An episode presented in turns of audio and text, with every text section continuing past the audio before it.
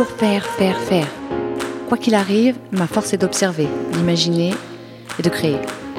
Souris à la vie, la vie te sourira. La vie te sourira.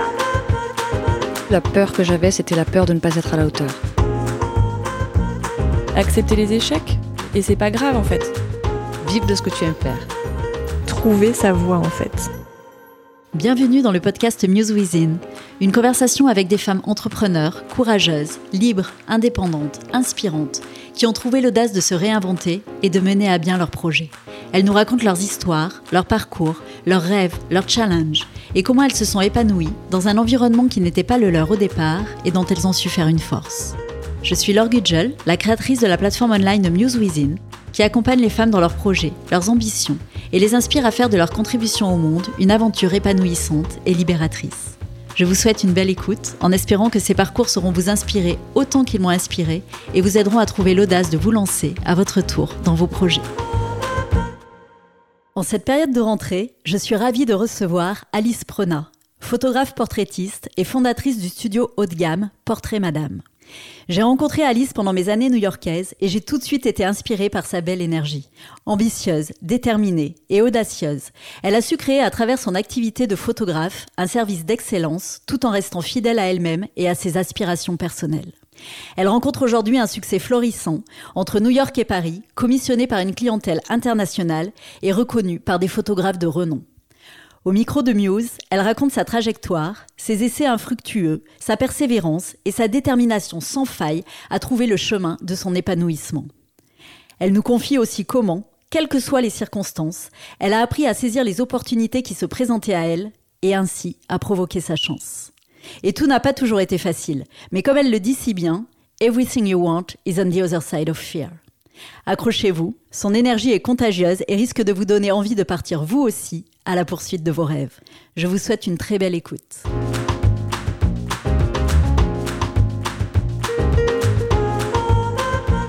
Bonjour Alice, je te remercie d'avoir euh, répondu présente à mon invitation. Mais euh, je suis ravie, ravie, ravie. Alors Alice, pour commencer, et pour celles et ceux qui ne te connaissent pas, est-ce que tu peux, euh, s'il te plaît, brièvement te présenter Qui es-tu Que fais-tu Et où le fais-tu? Alors, euh, donc je m'appelle Alice, euh, je suis photographe spécialisée dans le portrait.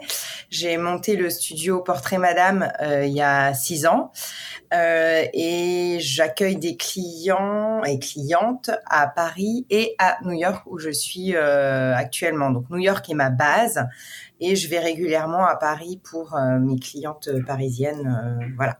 Donc voilà qui je suis actuellement et où je suis actuellement. Super, merci Alice. On va revenir, euh, on va revenir effectivement sur euh, sur ton parcours, sur le, le, développement de ton activité de, de photographe à Paris d'abord et, euh, et à New York depuis depuis quelques années maintenant. Pour mieux comprendre justement ton parcours et parce que ce qui va nous intéresser, c'est c'est aussi le, le, switch que tu as que tu as opéré dans dans ton parcours professionnel. Est-ce que tu peux revenir un petit peu avec nous sur bah, Alice, euh, petite fille, où est-ce que tu as grandi, euh, dans quel environnement tu as grandi et quelles études tu as, commencé par faire?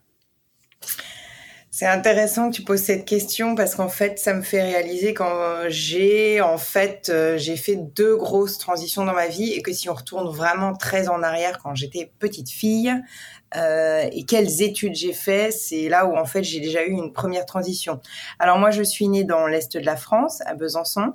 Je suis née dans une famille où il était bon de faire des études et des études de médecine. Hmm. Alors c'est vrai qu'on ne m'a jamais imposé d'en faire, mais c'était un peu quelque chose de voilà, ou en tout cas de faire des études. Il fallait faire un bac et, euh, faire un parcours euh, classique. D'accord. Tes parents sont dans le sont médecins? Mes parents étaient médecins et voilà. Mais à leur, euh, pour leur défense, c'est vrai que euh, ils ont quand même été assez ouverts à d'autres parcours. Et moi, très rapidement, alors ne me demande pas pourquoi, je ne sais pas, mais je voulais être esthéticienne. Ce qui n'est pas un parcours classique d'un point de vue, euh, d'un point de vue, enfin voilà, des parents médecins qui veulent que tu fasses des études. Moi, je voulais être esthéticienne. Il y avait un peu. Tu voulais être esthéticienne depuis toute petite ou c'est quelque chose qui est arrivé à bah, c'est arrivé quand euh, tu sais, euh, quand on est au collège et qu'on te demande qu'est-ce que tu as envie de faire, je me revois en fait euh, me dire ouais, j'adorerais être esthéticienne. D'accord. Maquillage, tout, enfin voilà, l'environnement me, me, tentait vraiment. C'est marrant que tu dises ça parce que maintenant que je connais ton, enfin ton, ton ah environnement de travail, je vois quand même un lien entre dans la préparation de tes shootings, etc. Mais tout à fait c'est intéressant. Et au fur et à mesure, c'est vrai qu'à chaque fois, je parle de transition et, et, mais en fait, j'ai rajouté euh, au fur et à mesure des connaissances. Et c'est vrai qu'aujourd'hui, on le verra plus tard, mais je travaille avec des maquilleuses et des coiffeuses. Ah. Je sais exactement quoi leur demander, etc. Ouais, donc t'as reconnecté à cette partie de toi. Exactement, exactement. Et donc du coup. Euh, je voulais être esthéticienne. J'étais quand même assez euh, sûre de ça. Donc mes parents m'ont dit bon, ok, euh, c'est pas du tout vraiment ce qu'on avait prévu, mais go, tu vas, ben, on t'inscrit en CAP esthétique. Euh, c'était un peu le désarroi, tu vois, c'est pareil, les profs au collège étaient là, non mais vous pouvez pas la laisser aller euh, faire un CAP, machin, bon bref. Et c'est là où moi le système euh, éducatif m'interroge, mais bon bref, c'est pas grave. Donc me voilà inscrite en CAP esthétique, hyper contente, et mes parents m'avaient dit, ok, mais il y a une condition, c'est que tu quand même jusqu'au bac. Et à l'époque, ils ouvraient quelques bacs pro ce qui n'était pas, euh, c'était très très nouveau dans le dans cette filière euh, d'esthétique. Euh, tu avais un CAP, un BP, tu n'avais pas de bac pro. Ouais, ils en ouvraient quelques-uns. Et donc j'ai fait mon CAP, je l'ai fait, je devais le faire sur trois ans, mais j'avais quand même des facilités. Du coup, là où je l'ai fait, ils m'ont dit bon, on va vous le faire passer en deux. Et ensuite, euh, j'ai dû donc euh, enchaîner sur un bac pro. Ma chance, donc j'étais à Besançon, hein, dans l'est de la France. Ma chance, c'était que, et là c'est pour la petite histoire rigolote, des bacs pro, il y en avait trois d'ouverts dans trois villes.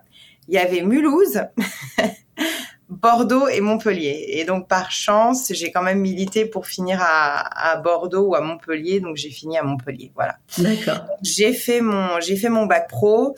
Euh, et là, en fait, je me suis aperçue qu'effectivement, j'aimais bien le domaine de l'esthétique. J'aimais beaucoup l'environnement, etc. Après, c'est vrai que je m'ennuyais un, peu, et c'est là où, petite parenthèse, je suis partie à l'étranger un an comme fille au père. Euh, là, ça a été une super décision parce que du coup, j'ai appris l'anglais. T'es partie où? Je suis partie à Londres. D'accord. Je suis partie à Londres et là je dois dire que euh, la famille dans laquelle j'étais m'a beaucoup impactée, la mère en particulier m'a beaucoup impactée. Elle était très euh, euh, comment je vais dire elle m'a apporté beaucoup de support, beaucoup de soutien, beaucoup de et puis c'est là où je me suis dit tiens je vais peut-être continuer à, peut-être avancer dans mes études. Je vais peut-être pas m'arrêter là avec mon bac pro à bosser dans un institut de beauté parce que je, m'ennuie un peu déjà. Euh, et donc je suis rentrée. Et là j'ai euh, fait un BTS euh, alors management des unités commerciales c'est un action co. Et j'ai fait ça dans une dans un institut qui est spécialisé dans les cosmétiques. Je gardais quand même la, le côté cosmétique. Et c'est là où j'ai réussi à rentrer chez L'Oréal donc je suis rentrée chez L'Oréal, euh, je bossais chez Lancôme et donc j'ai fait euh, fait mon BTS. Et moi, je m'étais dit à cette époque-là, je fais mon BTS et puis ensuite je rentre dans une marque et je deviens formatrice ou euh, animatrice ou voilà. Et là, il y avait une prof, Madame Poirier, je m'en souviens encore, qui était là. Ce serait peut-être pas mal de, parce que je n'avais de nouveau là au niveau scolaire vraiment aucune aucune difficulté, ce qui ne m'a jamais fait des amis d'ailleurs. Mais j'avais cette prof qui m'avait dit, ce serait peut-être bien quand même que vous regardiez euh, pour aller pour continuer vos études. Et c'est là où en fait, en cherchant, je me suis aperçue que l'ESSEC, qui est une euh, grosse école de commerce en France, avait un parcours euh, et avait euh, donné euh, chaque année, je me souviens plus si c'est 5 ou si c'est 10 admissions à des parcours un peu non classiques. D'accord je me suis mise bille en tête, mais vraiment bille en tête. J'ai pas regardé d'autres options. Pourtant, euh, c'est vrai que bah, Madame Poirier me disait non, mais il faudrait peut-être regarder d'autres options. Non, non, j'avais décidé que ce serait ça. Et du coup, la dernière année de BTS, j'ai cravaché parce que j'avais pas du tout le niveau. Il fallait une seconde langue, il fallait, enfin, il fallait plein de trucs que je n'avais absolument pas. Et du coup, cette seconde année de BTS que je faisais en alternance, hein, euh, j'ai cravaché mais comme une dingue et j'ai réussi à rentrer euh, à l'ESSEC, ce qui était pour moi bah, ça a été une première. Euh, c'était voilà, pour moi c'était vraiment un gros succès euh, dans le sens où vraiment je le voulais. Et du coup, comment t'étais portée par quoi là? Parce que du coup, t'étais euh, t'étais partie au départ pour être pour être esthéticienne, faire des études plutôt courtes. Et puis euh, j'entends qu'il y a il y a déjà eu des rencontres à ce moment-là avec la personne, la femme à Londres et puis Madame Poirier. Voilà, ces, ces femmes que tu as pu rencontrer qui t'ont qui t'ont porté euh, sur sur d'autres, euh, enfin voilà, dans dans d'autres directions ou en tout cas d'autres ambitions. Comment t'expliques du coup euh, ce changement de finalement je veux pas faire d'études ah bah je, je, rentre dans une école de commerce? J'avais, euh, je vais te dire, je sais pas, j'avais cette espèce d'envie intérieure, ce truc en moi qui euh, qui me poussait. Je saurais pas te dire si c'était une petite voix ou si c'était, mais c'était un truc qui me disait il faut que tu tentes, il faut que tu tentes, il faut que tu tentes. Euh, parce que c'est vrai que cette, cette, deuxième année, je me souviens, j'avais vraiment, euh, j'avais vraiment pas de vie, mais du coup, j'avais, je crois que j'aime bien le challenge quand même. Hmm.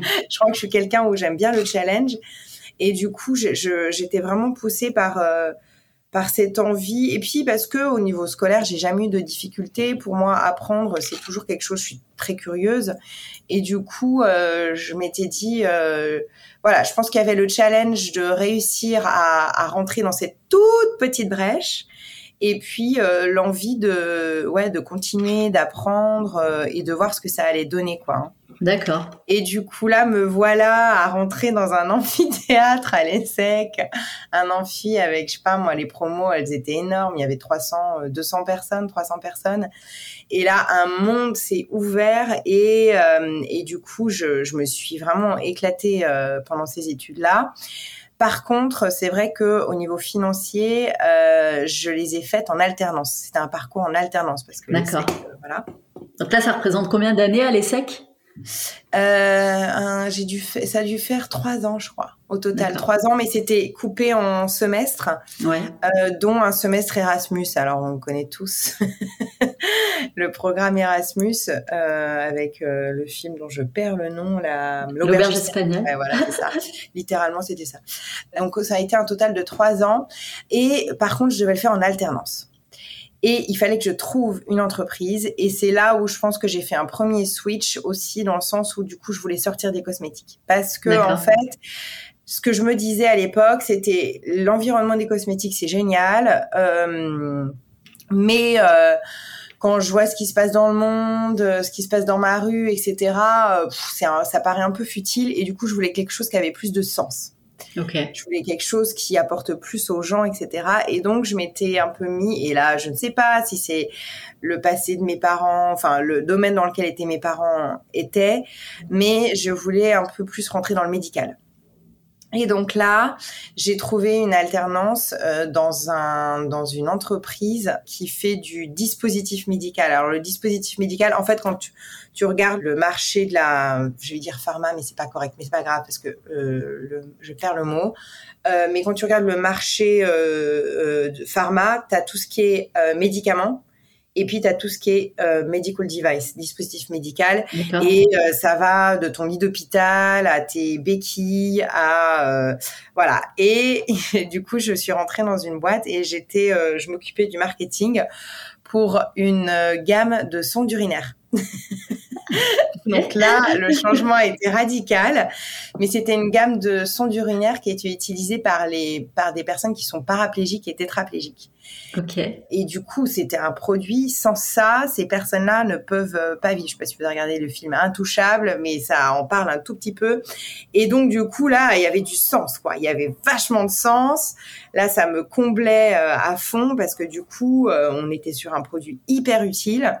Et en plus de ça, j'ai rapidement été mise un peu en charge de ce qu'ils appellent un programme patient.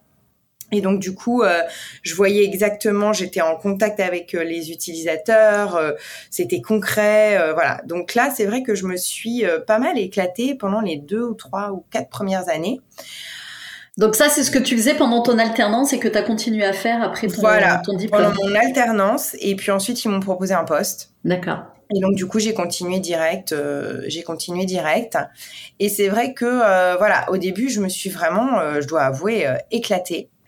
Mais après, ce qui a commencé un peu à grincer, c'était que c'était euh, une boîte américaine avec une petite filiale, une petite entre guillemets filiale française, et du coup, il fallait euh, courir pour tout faire à droite, à gauche, euh, voilà.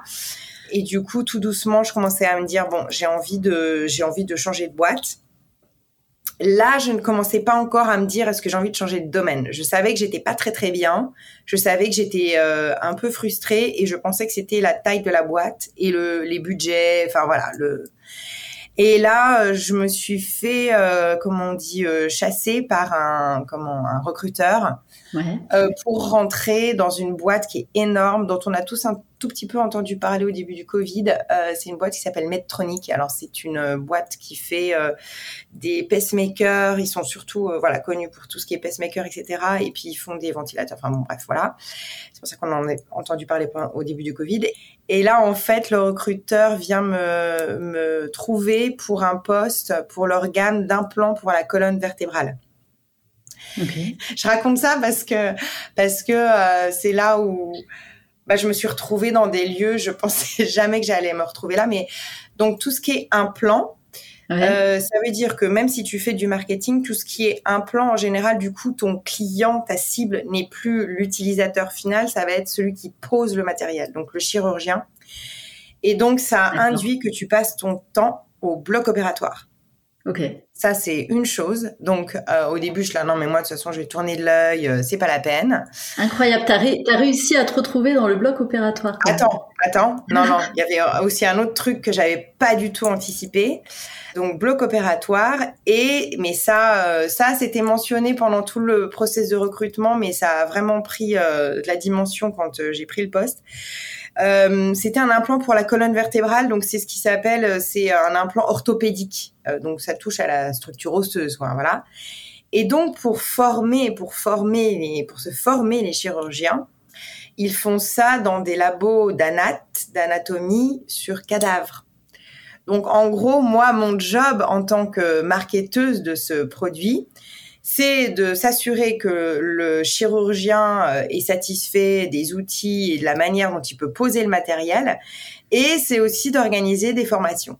Donc je me suis retrouvée à passer mon temps entre le bureau, euh, les, blocs opératoires et les labos d'Alat. Euh, et là, T'avais réussi à échapper à médecine, mais tu t'es quand même retrouvée. euh, Et là, je me suis retrouvée, euh, voilà.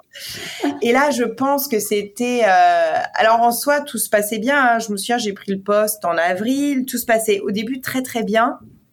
Je me disais, oh, je suis, c'est bien, c'est intéressant. Il y a du challenge. Là, il y avait du challenge.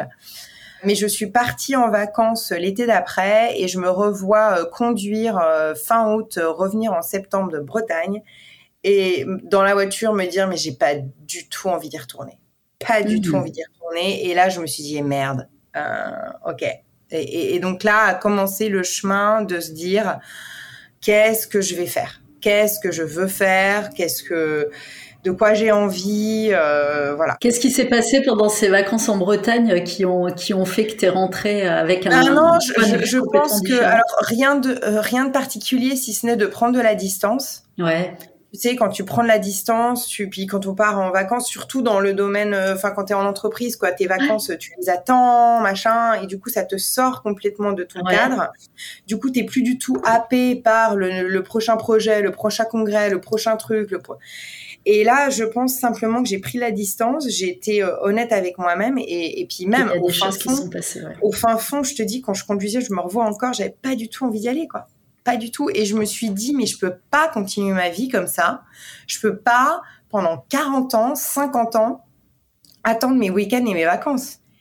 Euh, tu vois, ça fait pas de sens. Et puis là, de tout, tout, tout doucement, les premières questions sont arrivées en me disant, est-ce que c'est le domaine qui ne me plaît pas?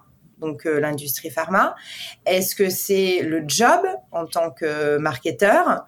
Donc là, j'ai du coup, j'ai commencé à me dire qu'est-ce que t'aimes bien faire, qu'est-ce que t'aimes bien faire, qu'est-ce qui te Mm. rend, euh, what makes you feel alive, enfin qu'est-ce qui fait que Qu'est-ce tu qui t'anime, ouais. Mm. enfin voilà, qu'est-ce qui, qu'est-ce qui m'anime?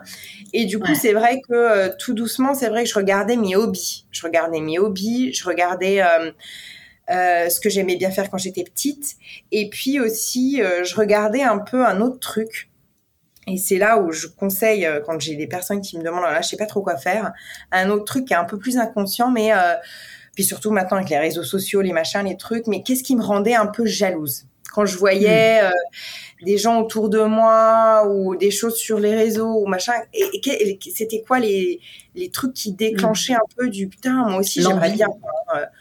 Hmm. Et donc c'est là où tout doucement la photo a commencé à, à entrer dans le décor. Et là, je me suis dit, bah, tiens, si je faisais euh, du marketing euh, pour euh, pour une marque de matos photo, tu vois, je me suis dit, je vais rester dans le domaine, je vais juste changer de produit. Donc là, tu avais eu la prise de conscience que tu voulais, tu voulais changer. Tu as eu cette prise de conscience en retour de vacances que ce job n'était pas pour toi, qu'il y avait un besoin de, de, te reconnecter au plaisir, etc.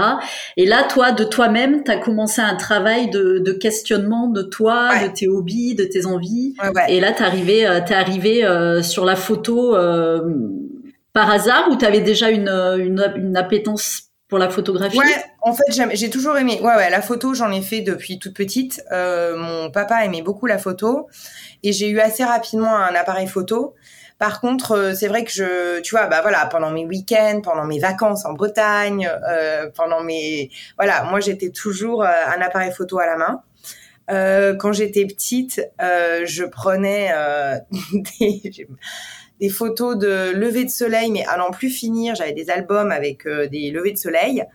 Euh, voilà, donc la photo était quand même là, mais euh, le portrait n'était pas du tout là. Le portrait n'était absolument pas là.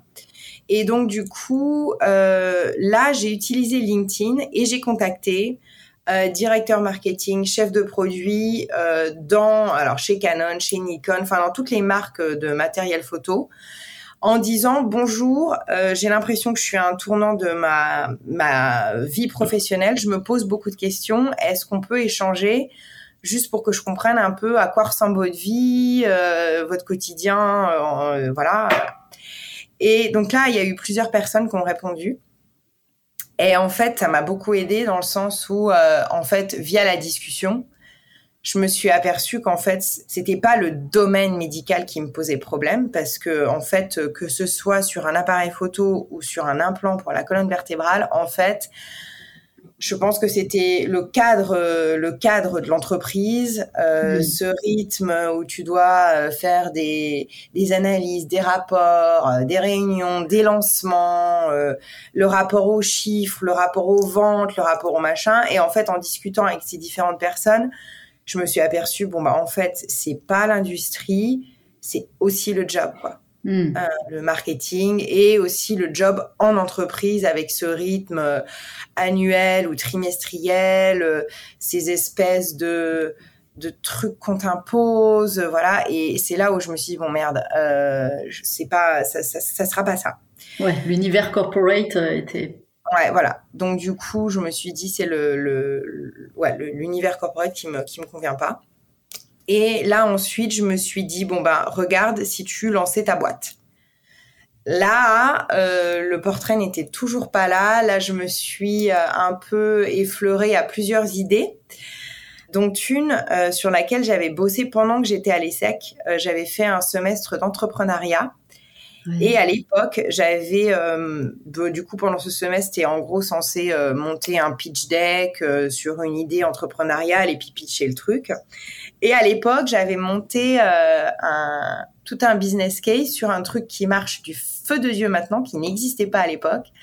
C'était le concept de tu payes un abonnement par mois et tu reçois chaque semaine les ingrédients exacts, enfin le pour faire des recettes. Ah, les euh, box, euh, ouais. voilà, les box, les Louis Prun, je sais plus comment ça s'appelle en France, mais euh, voilà. Et donc, je me souviens à l'époque, j'avais même pitché à la fin du semestre. Et d'ailleurs, les mecs m'avaient dit, mais là, vous, vous pourriez, franchement, le concept est canon, vous pourriez y aller, quoi. Hein. Et donc, du coup, j'ai ressorti ce truc-là. Et là, à l'époque, alors, on était en 2000, 2014. Ouais, on devait être en 2014. Je pense que ça commençait à devenir quelque chose. Mais du coup, j'ai commencé à regarder un peu qu'est-ce qu'il faudrait mettre en place. Il fallait quand même un lieu pour reconditionner les ingrédients, les machins, les trucs. Ça demandait beaucoup de normes. Il fallait du capital, donc il fallait que je pitch, machin, nanana. Et puis, là, je m'étais posé la question, est-ce que tu es prête à passer 100% de ton temps euh, et même 300% de ton temps et de tes nuits et de mains sur ce projet Est-ce que ça t'apporte du sens? Est-ce que ça te fait vibrer Est-ce que ça te nourrit assez pour ouais pour t'investir autant? En étant très transparente, je me disais non, non. En fait, c'est cool, le concept est cool, machin, mais c'est pas mon c'est pas mon truc, c'est pas le truc qui me drive. Euh, j'ai jamais vraiment énormément cuisiné. Tu vois, je suis pas quelqu'un qui est animé par euh, par euh, la cuisine, faire la cuisine, machin, Et donc c'est là où je m'étais dit non, en fait, euh, je suis pas sûre que j'ai envie de passer 300%. Euh, Ensuite, j'avais une autre idée, c'était un peu plus dans les plantes d'intérieur, un peu dans le même concept, un abonnement, machin, nanana. Mais même même conclusion en fait là je m'étais dit non je, c'est hyper cool je joue avec l'idée mais j'ai pas envie de passer je suis pas prête à passer 100% de mon temps donc toutes ces petites réflexions étaient en parallèle bien sûr j'étais toujours chez Medtronic et j'étais toujours en poste à 100% et là, un truc, et là c'est arrivé un peu euh, par hasard. Euh, j'avais plusieurs personnes autour de moi, euh, donc une copine qui s'appelle Norena, qui en fait avait besoin de photos pour son CV. Hmm. Et, et du coup, elle m'avait dit d'ailleurs, j'ai plusieurs copines qui ont besoin de photos pour leur CV. Tu as un bon appareil photo, est-ce que tu peux nous prendre en photo? Et donc, nous voilà un dimanche matin euh, chez elle, je crois, chez Norena, dans le 13e. On se fait un brunch et je les prends en photo. Et là, là, je m'aperçois d'un truc que je, bah, j'avais pas vraiment anticipé, c'est que de un, ça répondait à un besoin. De deux, on a passé un super moment. Et, et, de trois, euh, quand je leur ai envoyé les photos, même si à l'époque je ne savais pas du tout ce que je faisais, hein, mais alors pas du tout. Mais quand elles ont vu les photos et que voilà, c'était pris sous un angle qui leur plaisait, etc. Du coup, il y avait un côté vraiment euh, empowering. Enfin, elles se sentaient bien dans leur pompe, euh, voilà. Et du coup, c'est là où je me suis dit tiens, c'est intéressant parce que du coup, ça va au-delà de, de, la prise de la, de la photo, quoi. Hein. Ouais. Et, et c'est là où je me suis dit tiens, c'est plutôt cool euh, est-ce que je me formerais pas sur le portrait? Et donc là, c'est là où le portrait a fait son entrée et j'ai commencé à du coup me former.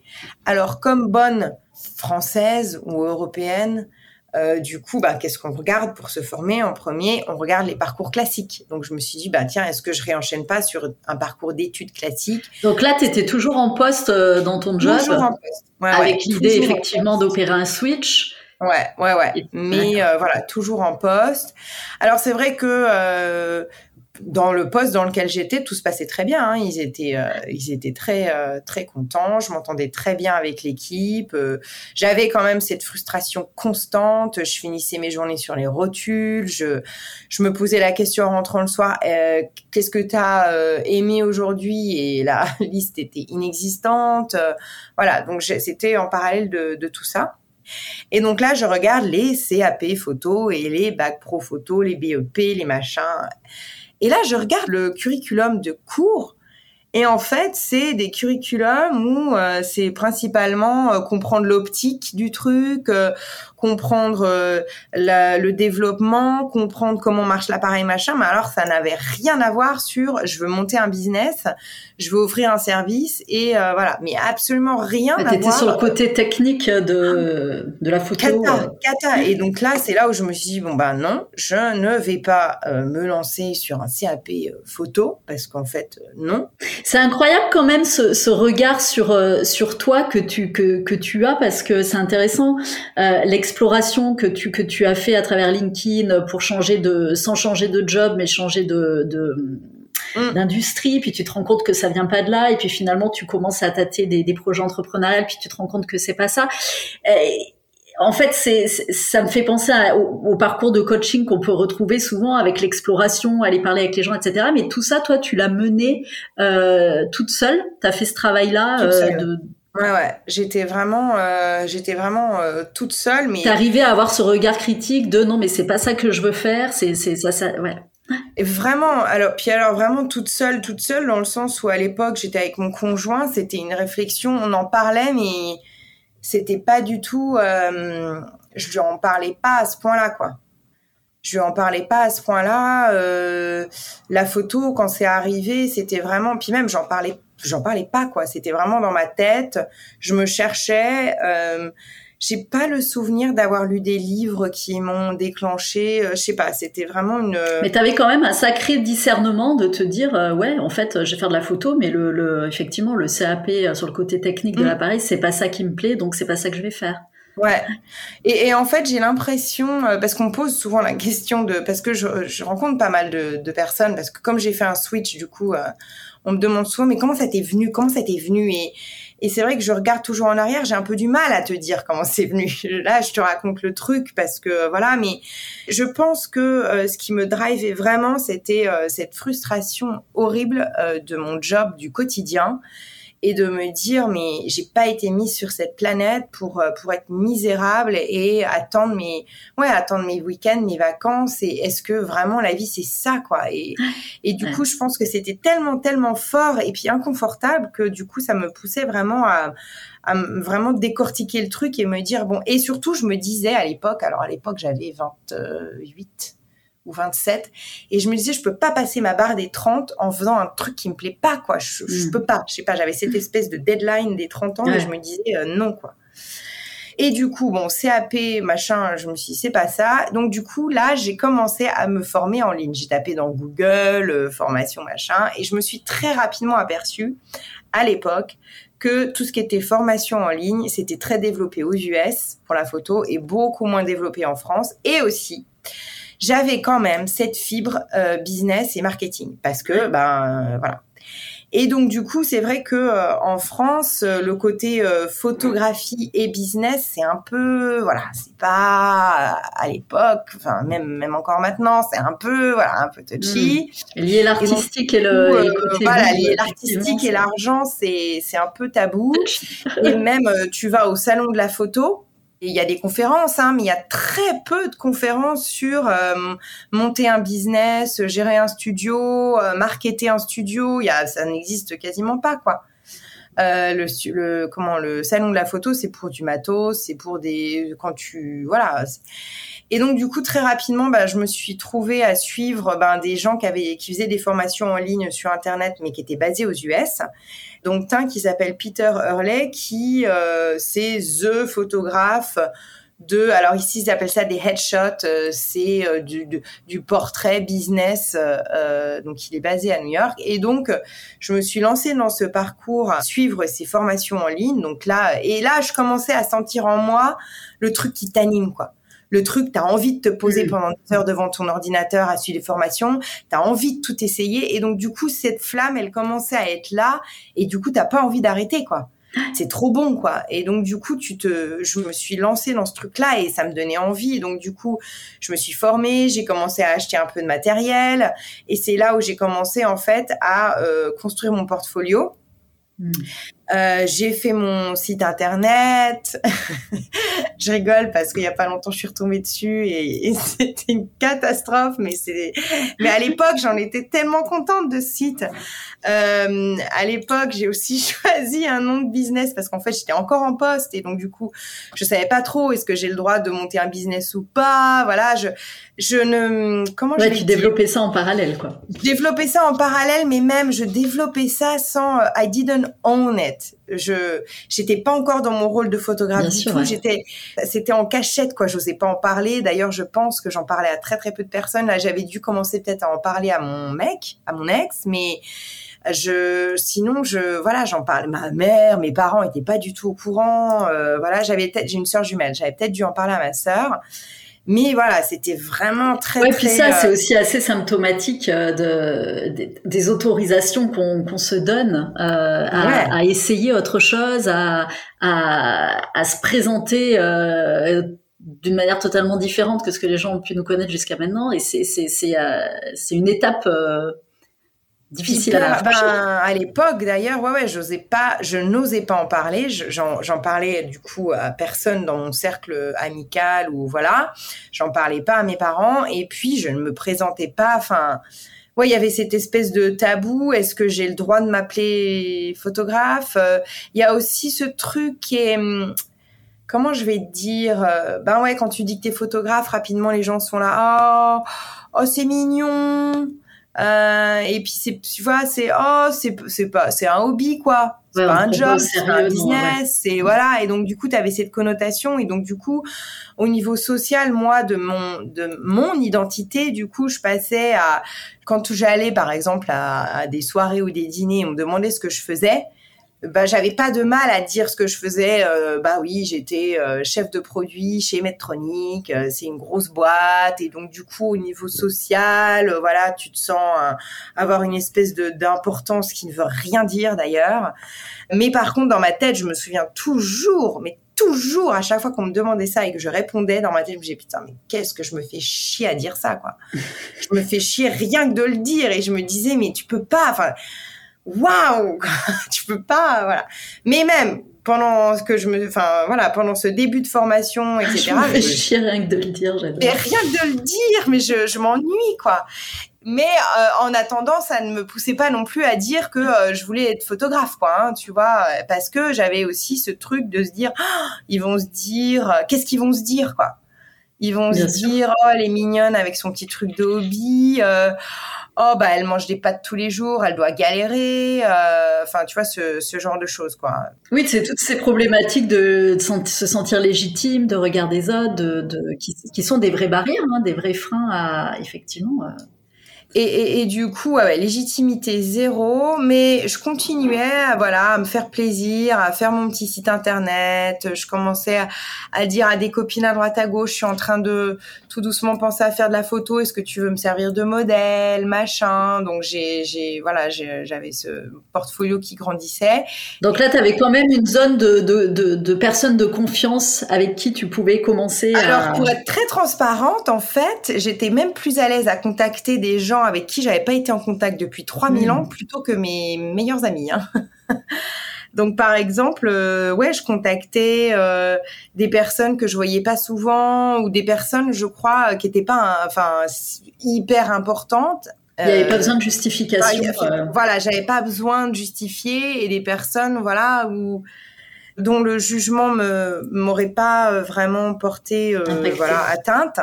Et puis là, je me suis même challengée à mettre des tarifs sur mes, euh, mes mes packages qui étaient ridicules, ridicules et j'ai commencé à avoir quelques clients.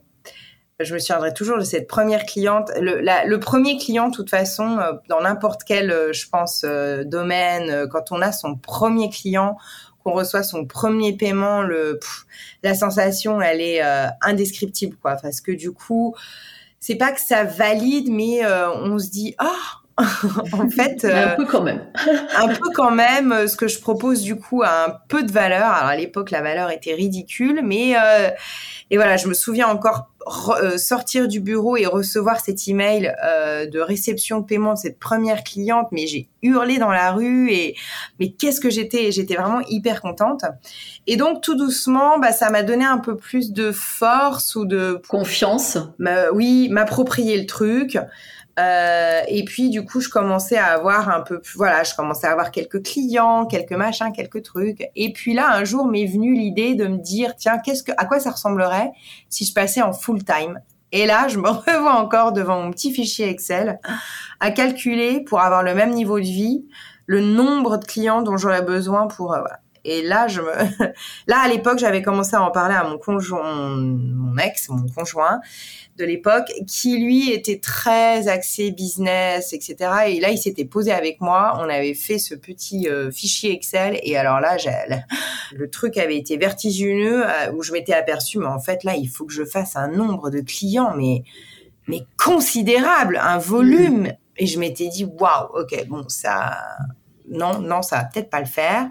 Et à l'époque, il y avait aussi cette truc de mais est-ce que je peux augmenter les tarifs quoi? Est-ce que je peux aller au-delà? Là, j'avais commencé à regarder comme je faisais du marketing, j'avais cette grosse fibre à euh, faire des comment ils appellent ça des, des analyses concurrentielles. Donc j'avais commencé à regarder qui faisait quoi à Paris, machin nanana. Euh, les tarifs étaient toujours assez bas et je me disais oh là là là là mais en fait, est-ce que je, je pouvais pouvoir augmenter mes tarifs, machin nanana. Bon bref, donc il y avait cette, cet inconfort un peu sur oh zut. Et en même temps, je suis tombée et alors là, je remercie euh, le ciel de cette décision. je suis tombée sur un. Il y a des grosses conférences photos aux US qui sont là très, qui sont très axées techniques et business. Et je suis tombée sur une. Alors à l'époque, là, c'était fin d'année 2015 et euh, il y en avait une en janvier 2016 à Atlanta. Mmh. Et donc, euh, discrètement, je regardais un peu les tickets, les machins, les trucs, mais je ne sais pas trop y aller. Et puis un jour, j'étais à un congrès, parce que toujours, j'étais toujours chez Medtronic. Hein, J'étais à un congrès médical à Lisbonne. je m'en souviens encore parce que j'ai eu un ras-le-bol, mais un ras-le-bol pendant ce truc. C'était un enfer. Et donc, pendant une pause, je suis allée me poser et j'ai tout acheté. Mes billets d'avion, mes billets pour le congrès. J'étais là, là, j'en peux plus. Je n'en ah peux direct. plus. Et du coup, je me revois assise. J'ai tout acheté. Euh, pour, cette, pour aller à cette conférence. Donc à Atlanta, aux US. à Atlanta, aux US, euh, en janvier 2016. Euh, Poser mes congés, enfin voilà. Et donc me voilà. Et je m'étais dit dans ma tête, je vais aller à cette conférence, je vais voir ce qui se dit, je vais voir comment je me sens, et quand je rentrerai, je me déciderai si c'est vraiment le truc que je veux faire à 100% de 1, si je suis prête à me battre, à augmenter un peu les tarifs et faire que le business case peut marcher, et puis euh, voir effectivement une euh, sortie de vie euh, en entreprise.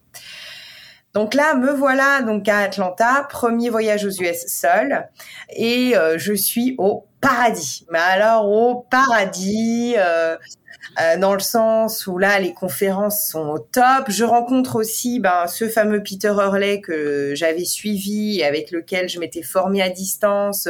Je le rencontre lui, je rencontre d'autres photographes qui ont des business qui tournent, des studios qui tournent. Donc là j'étais mais à Disneyland quoi, hein, mmh. voilà. Et ce que je n'avais pas du tout anticipé. Euh, un matin, donc j'étais euh, le, comment euh, le décalage horaire, enfin jet lagué. Donc j'étais jet lag un matin. Et là, je regarde le programme de conférence. Et donc la première, c'était une conférence organisée par quelqu'un qui s'appelle Sue Bryce. À l'époque, je n'avais absolument aucune idée de qui c'était, mais euh, j'étais debout tôt, j'étais prête, en pleine forme. Du coup, je vais voir cette conférence. Je me souviens plus trop le sujet, mais c'était le portrait de la femme, je crois. Et me voilà, j'arrive dans une dans un amphithéâtre, enfin dans une salle énorme. Euh, je sais pas, il devait y avoir euh, mais facilement 1000 à 1200 places dans ce truc. Les gens faisaient la queue, enfin et j'étais là, waouh, OK. Bon, je sais pas qui est cette nana mais voilà. Je suis arrivée assez tôt, donc du coup j'étais dans les premiers rangs. Et donc là, je vois arriver une soubraille sur scène, une nana qui a un charisme de dingue et qui du coup nous parle pendant deux heures du euh, du portrait chez la femme, de l'impact que ça peut avoir, euh, et puis après de toutes les techniques de pose, de machin, le truc. Enfin, Soubraille, qui est donc une portraitiste euh, américaine. je découvre là à ce moment-là. J'ai dû euh, pendant la conférence prendre mon petit téléphone et regarder sur Google euh. Et donc Bryce, c'est une photographe qui est spécialisée dans le portrait, qui s'est spécialisée dans le portrait de la femme, euh, qui a à cette époque-là, qui avait un énorme studio à Los Angeles, mais qui à la base vient de Nouvelle-Zélande qui en fait avait monté son studio en Nouvelle-Zélande, qui ensuite était allé aussi en Australie et qui avait fini du coup euh, par s'installer euh, donc aux US à Los Angeles, donc spécialisé sur ce sur le portrait de la femme et qui aussi faisait du coup euh, beaucoup de formations pour les photographes. Donc une nana bah, assez réputée dans le domaine, voilà, et moi que je ne connaissais pas du tout. Mais là, je suis blown away pendant cette conférence. Et du coup, je me dis, waouh, mais c'est ça, en fait, quand j'ai pris mes copines en photo, c'était un peu le côté, euh, ça empower, tu te sens bien avec toi-même, tu te sens bien dans tes pompes. Euh. et du coup, je suis sortie de cette conférence, là, putain, c'est ce que je veux faire, quoi. C'est exactement ce que je veux faire. Euh, voilà. Je vais déjeuner à l'extérieur du, du centre de congrès. Et là, je reviens et j'étais prête à aller, euh, bah, un peu comme au salon de la photo, il y avait un espace avec tous les, les stands avec le matériel photo, qui était en, en espèce de sous-sol. Donc je prends un escalator qui descend. Et là, alors que je monte sur l'escalator, je vois cette fameuse Soubraïs assise là euh, à l'étage avec, euh, un tout petit groupe de personnes autour d'elle. Et je sais pas pourquoi, dans ma tête, je me dis il faut que j'aille lui parler. Je ne saurais pas hmm. te dire pourquoi, je n'avais, je ne savais même pas quoi lui dire, mais il y avait un truc en moi qui était là, il faut que tu ailles la voir, il faut que tu ailles la voir, il faut que tu ailles la voir. Mais moi, mon escalator descendait, quoi. Hein. Donc, je descends, j'arrive là, ça te faisait arriver devant les portes, là où il y avait tous les stands du matériel photo.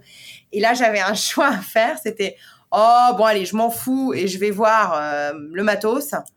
Ou non, je remonte, je flippe parce que je sais pas quoi lui dire, je remonte et je vais la voir. Et là, ça a été la meilleure décision de ma vie. Je remonte, c'est euh, purée d'escalator, et donc je vais la voir. Donc je m'approche toute timide parce que, en plus de ça, il y avait très peu de personnes internationales. Enfin, euh, c'était plutôt que des photographes américains je, m'approche et du coup je lui dis bon ben bonjour euh, bah je m'appelle Alice. Puis même j'avais du mal à me dire photographe. Donc pour moi c'était tout était dur quoi. Et je lui dis bah voilà je suis photographe. Je débute euh, à Paris. Euh, j'ai beaucoup aimé ton talk. Et là en fait on papote un tout petit peu et là, elle me dit, tu sais, euh, en fait, j'organise des workshops pour photographes à Paris euh, dans deux mois. En fait, euh, j'ai besoin d'aide sur plein d'aspects. Voilà, mon numéro de téléphone et mon adresse email. on reste en contact et je vais avoir besoin de, de ton aide, quoi. Donc là, me voilà repartir avec mon petit calepin et j'avais les contact details de Sue Bryce. Donc c'est comme si, je sais pas, c'est comme si tu allais qui propose un petit, qui te propose un petit job, quoi et qui me propose un petit job et, voilà et qu'on se keep in touch quoi. Et, c'est comme si tu allais à un concert de quelqu'un que voilà tout le monde est là waouh. Et euh, tu repars avec euh, ses, contacts et tu vas bosser avec. incroyable. Et, du coup je j'étais là waouh ok. Et donc effectivement euh, on a repris contact après. Et elle avait besoin d'aide euh, pour la pour la logistique et différentes choses pour ses workshops à Paris. Donc je vais je l'aide sur les quatre workshops à Paris, c'était en avril. Et le dernier workshop, elle me dit bah, si tu veux, pourquoi tu viendrais pas bosser avec moi à Los Angeles pour tout apprendre Viens bosser avec moi quoi pour te former. Bah là, autant dire que là, euh, là, j'ai tout lâché et c'était là, oui, je, oui, oui, je pars, j'arrive. Je... Et là, là, la question, les questions de d'immigration, les questions de est-ce que je peux, est-ce que j'ai le budget, est-ce que, enfin, les questions même de paye, de machin, de trucs, j'ai même pas réfléchi, mais cinq secondes, c'était là, yes, quoi.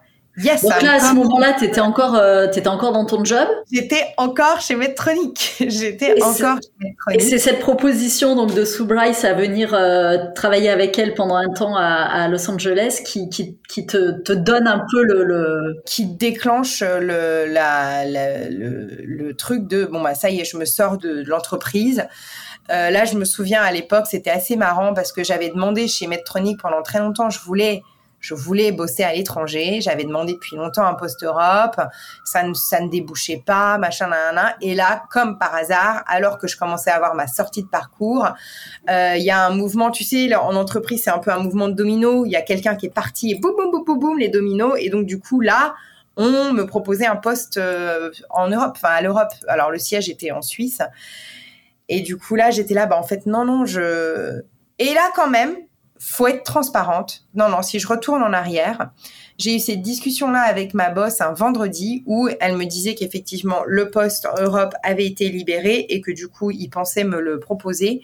Et là, ma première réaction a été oui, je prends. Hmm. Faut quand même être, voilà. T'avais eu la proposition de Soubrise déjà?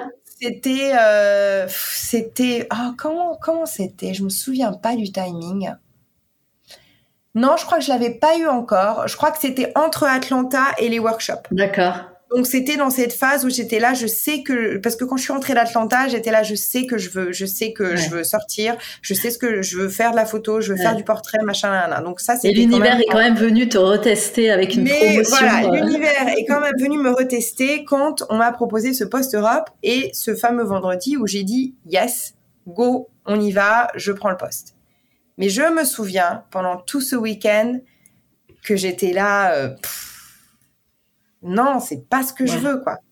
Si tu veux, la raison, la décision raisonnable serait que je prenne, mais j'ai pas envie, quoi. J'ai pas envie.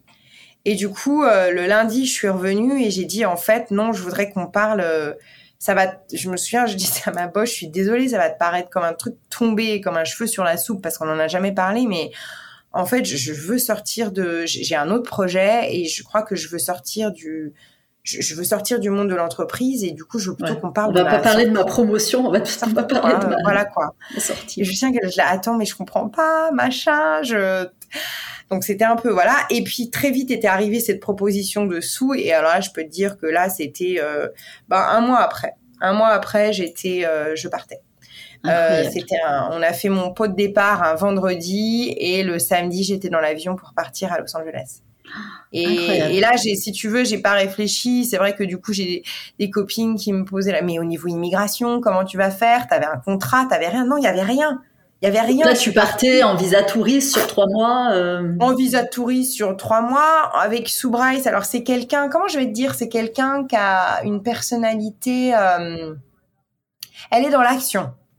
Elle est pas du tout dans l'administratif. Dans faut faire les choses step by step. Elle est dans go go go go on fait les choses et donc du coup si tu veux euh, elle a dû sentir enfin bon bref et moi j'étais du coup je me suis mis sur ce mode là je la go là je pars sur mon esta de trois mois euh, on n'avait pas vraiment parler contrat, machin, nanan, j'en ai rien à faire en fait, je vais partir. J'avais un peu d'économie et je me suis dit go, on y va quoi. Et donc en fait là, logistiquement, euh, du coup, bah j'habitais avec euh, donc j'étais chez elle et du coup j'allais tous les jours avec elle au studio et en fait pendant trois mois j'ai fait l'éponge quoi. J'ai fait l'éponge dans le sens où je j'apprenais tout ce que je pouvais apprendre. Je posais toutes les questions que je pouvais poser. Enfin voilà, j'ai vraiment. Ouais, avec elle en permanence à la regarder. Euh... Ah, j'étais. On a vécu ensemble H24. On a passé H24 pendant euh, pendant trois mois. Du coup, il y, a eu, euh, il y a eu quand même un, un, un, coup de cœur avec cette femme. Il y a eu un vrai feeling entre vous pour qu'elle te propose de, de, de t'embarquer comme ça. Euh. Ah, mais Complètement. Et puis moi, c'est vrai que l'univers sous Bryce, je le connaissais pas, si tu veux, mais en fait, à cette époque-là, elle avait euh, une énorme communauté de followers, elle avait un, un groupe Facebook avec énormément de, de, membres, elle avait, enfin voilà, et moi, en fait, je je connaissais pas tout ça. Je connaissais pas et du coup, on me pose souvent la question, mais comment t'as fait? Parce que tout le monde veut aller bosser quelques mois avec Sue Bryce et en fait, je, je, saurais pas te dire. Je pense que ça a été un mélange de chance, un mélange de feeling, un, mélange de. Ça provoqué ta chance quand même parce que tu as, pris ton courage à deux mains pour aller lui parler. Voilà, il y avait ça. Je suis allée à Atlanta. Je me suis prise par la main pour remonter cet escalator. Enfin, je pense que j'ai. C'est ça. Et, et, quand je maintenant quand je papote avec des gens qui sont un peu en transition machin, souvent ce que je dis c'est si tu suis en fait la petite voix, le truc qui t'anime, tu sais pas pourquoi, mais le destin va te mettre sur ton chemin des trucs que tu n'avais pas vu venir, quoi. mais la condition, c'est de suivre. Il faut suivre ce truc qui t'anime, quoi. Euh, et, et, ça, je l'avais pas du tout anticipé. Et du coup, voilà, je me voilà à faire l'éponge pendant pendant trois mois. C'était euh, c'était absolument génial. C'était intense, c'était dur, hein. C'était dur parce que euh, le vendredi, euh, j'étais chef de produit chez Medtronic. le lundi d'après, j'étais à zéro dans un studio où je connaissais absolument que dalle, hein, autant le dire. À LA, quoi. À LA, quoi. Et du coup, alors c'est vrai qu'il faut quand même, c'était génial mais c'était très dur. Il y a eu des soirs où je me souviens, je chouinais un peu dans le sens où euh, bah, il y avait plein de trucs à absorber, j'y connaissais rien. Elle, elle avait aussi son truc à monter parce qu'à l'époque, en fait, elle montait sa plateforme d'éducation et donc du coup, elle était aussi un peu stressée par le truc et donc du coup, voilà, il fallait, enfin, le truc est et, ça n'a pas été, euh, ça a pas été non plus facile de retourner à zéro où tu n'y connais rien. Faut que tu prennes des ordres de quelqu'un ou dans un domaine que tu ne connais pas. Il faut poser les questions pour comprendre. Enfin voilà, ça n'a pas été. Euh, si tu veux, j'étais dans une zone d'inconfort, mais alors là maximale. J'avais pas, j'avais plus, j'avais pas mon appart, j'avais pas mon mec, j'avais, j'avais rien. Quoi, j'avais pas ma famille. En plus ça, à Los Angeles, la, la time différence, elle est quand même de 9 heures, donc du coup, t'appelles oui, pas. Oui, t'es coupé, euh, t'es vraiment coupé du reste du monde, quoi. Mm. Ça n'a pas été facile, mais, mais je savais que j'étais là où je devais être. Et puis au fur et à mesure du temps de ces trois mois, bah, du coup, tu prends tout doucement ton rôle, ton machin, ton truc, tu commences à comprendre. Et puis cet inconfort devient confortable, quoi. Mm. Et, voilà. Et donc, du coup, après trois mois, eh ben, il a fallu que je rentre. et là a été vraiment le, le, lancement de Portrait Madame et euh, la construction de cette marque et aussi les décisions quoi les décisions de me dire euh, je veux faire euh, plutôt du service haut de gamme je du coup me cale sur une, une, gamme de tarifs élevé. je veux inclure ça, ça, ça dans mes services. Du coup, elle est venue t'apporter, elle, dans sa, dans sa manière de faire et la manière dont elle avait développé son business, elle est venue t'apporter finalement les réponses euh, au petit business plan que tu avais pu commencer à travailler où tu te disais, mais en fait, euh, c'est quoi le, champ des possibles euh, si je me lance là-dedans? Et elle, elle t'a ouvert tout ça, en fait. En fait, elle, elle m'a vraiment ouvert à toutes les possibilités et me montrer que si je veux, c'est possible. Et aussi, elle, euh, alors je, d'ailleurs, je pense qu'elle va pas tarder à lancer un peu plus de choses là-dessus. Elle, elle est excellente euh, sur tout ce qui est self-value. Et en fait, euh, en fait, pour tout ce qui est solo, soloprenariat, solo, enfin entrepreneuriat, il y a une très très grosse part de, euh, il faut vraiment avoir une good self value parce qu'en fait, euh, tu donnes de ton temps, tu donnes de ton énergie, de et no one, personne ne va venir toquer à ta porte et te dire euh, non mais là il faudrait peut-être euh, augmenter tes tarifs, organiser ton temps autrement ou ton machin. T'es tout seul sur ton bateau quoi. Hein. Et donc du coup, il faut avoir elle, elle est très très bonne sur euh, aller euh, déclencher un peu tout ce qui est euh, voilà avoir l'estime de soi, l'estime de son temps, l'estime de ce que tu fais, s'apercevoir de la valeur de ce que tu donnes, de ce que tu du service que tu rends, etc. Elle est excellente là-dessus. Et si tu veux, elle m'a du coup ouvert cet horizon-là. Elle ne hmm. m'a jamais c'est pas quelqu'un qui s'est assise avec moi et qui m'a dit viens on va bosser sur euh, ton business plan ton machin ton truc non c'est quelqu'un qui qui vraiment mais d'ailleurs euh, quand tu quand les gens qui du coup se forment via sa plateforme d'éducation c'est vraiment elle te donne les outils ouais. elle te botte le pour que tu fasses, mais par contre, c'est jamais quelqu'un euh, parce que parfois, dans j'ai des photographes qui disent que Soubraï s'est assise avec moi pour lancer Portrait Madame. Non, jamais, absolument jamais, jamais, jamais, jamais. Euh, c'est vraiment quelqu'un qui, voilà, je te donne les outils. Par contre, c'est à toi de te sortir, voilà, et d'y aller. Et, et, ça, tu dirais que effectivement, elle te, elle te l'a, elle te l'a apporté, mais est-ce que tu dirais que c'était c'était quand même déjà un peu en toi parce que c'est vrai que quand on quand on te rencontre, moi je me souviens quand je t'ai rencontré à New York, tu dégages ça, c'est-à-dire que tu as, cette euh, ce, regard sur ce que tu vaux, sur ce que tu proposes, sur euh, euh voilà, tu as, posé t'es arrivé à New York, tu as posé ta marque, tu as posé tes tarifs, tu as posé ton, ton fonctionnement. Donc euh, tu effectivement tu l'incarnes ça. Et tu dirais que c'est elle qui vraiment est venue te, te, te gonfler de ça ou c'était déjà en toi et, et ça demandait qu'à en fait, je pense que c'était déjà en moi et ça demandait à être, tu vois, il fallait gratter à la surface et laisser sortir le truc.